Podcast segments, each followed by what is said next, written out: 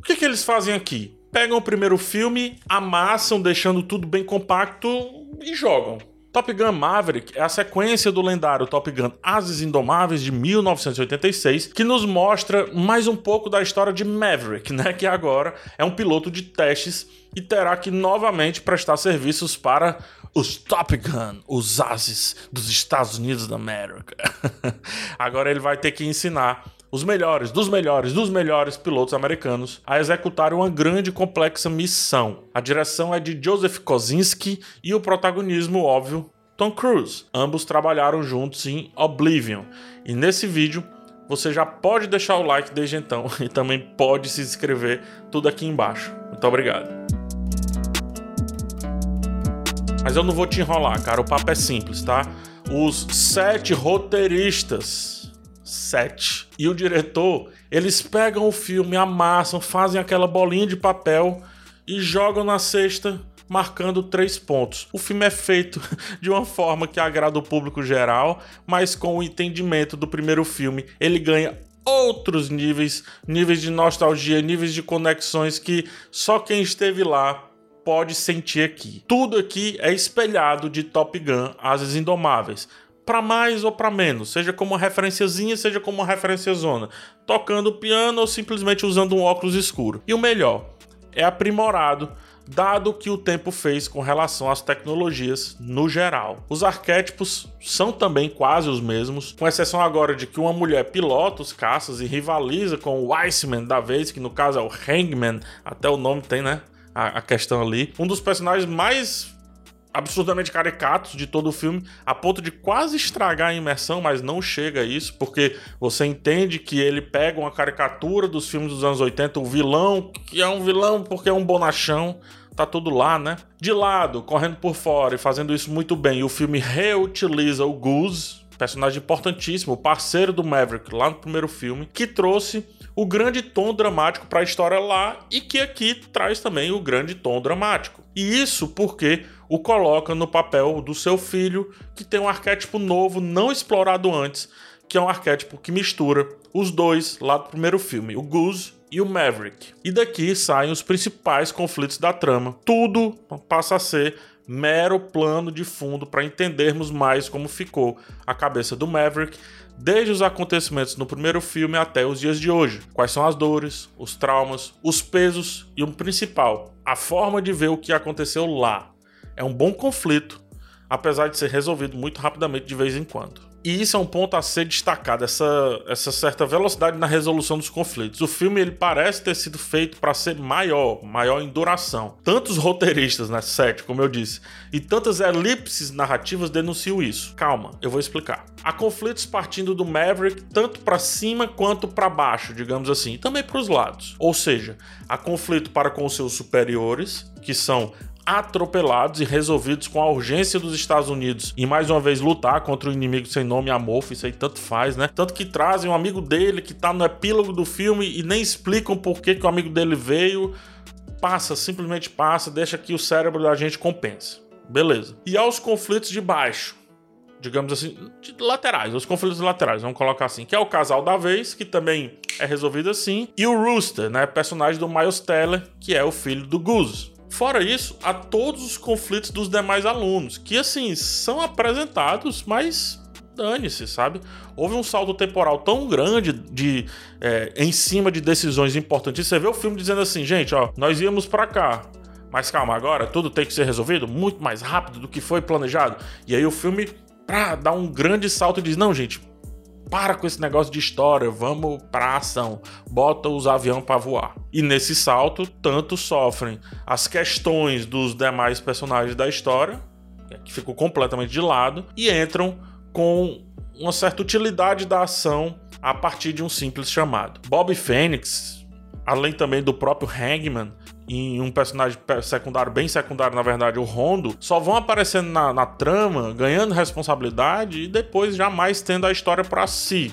Assim como o Rooster e o Maverick flertam, mas no fim é tudo sobre uma cena final que já precisa ser contemplada, que já foi planejada antes do filme acontecer e ela tem que caber ali Quer queira, quer não, a história ela tem que caber e ela tem que ser legal. A questão, porém, é que a ação e essa cena, tudo que acontece no terceiro ato é um esculacho.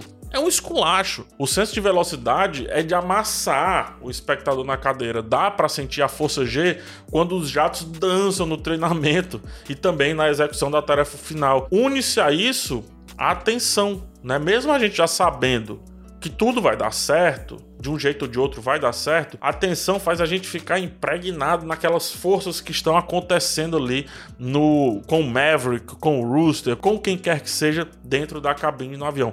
A montagem inclusive deixa as coisas bem mais evidentes. Evitar a briga de jatos no ar e dar uma missão mais simples para os jatos executarem, uma missão que foi inclusive explicada, ó, vocês têm que fazer isso, fazer isso e isso. Tá explicado. Deixa a briga para um momento específico e ajuda a montagem a nos contar uma história mesmo quando estão acontecendo aleatoriedades. A sensação espacial da movimentação fica mais organizada. Quem é quem e quem está fazendo aquilo dali fecha perfeitamente. A montagem de 1986 apostava que o nosso cérebro iria completar tudo e aí só jogava os jatos indo de um lado para o outro. Aqui não. Aqui é respeitado o racó, né? Ou seja, o que vem da esquerda para a direita, o que vai da direita para a esquerda, quem está perseguindo, quem não está, as alturas, as posições e por aí vai. O que é um trabalho muito difícil, diga-se de passagem, porque a gente está lidando com o céu, né, que não tem limites, não tem bordas, digamos assim, e com aviões ultra velozes. Mas eles criam uma, um lancezinho de túneis, digamos assim, que faz a gente entender perfeitamente os caminhos. E outra, junto com a fotografia, entra ali na cabine dos pilotos, sem precisar fazer uma câmera giroscópica, sabe?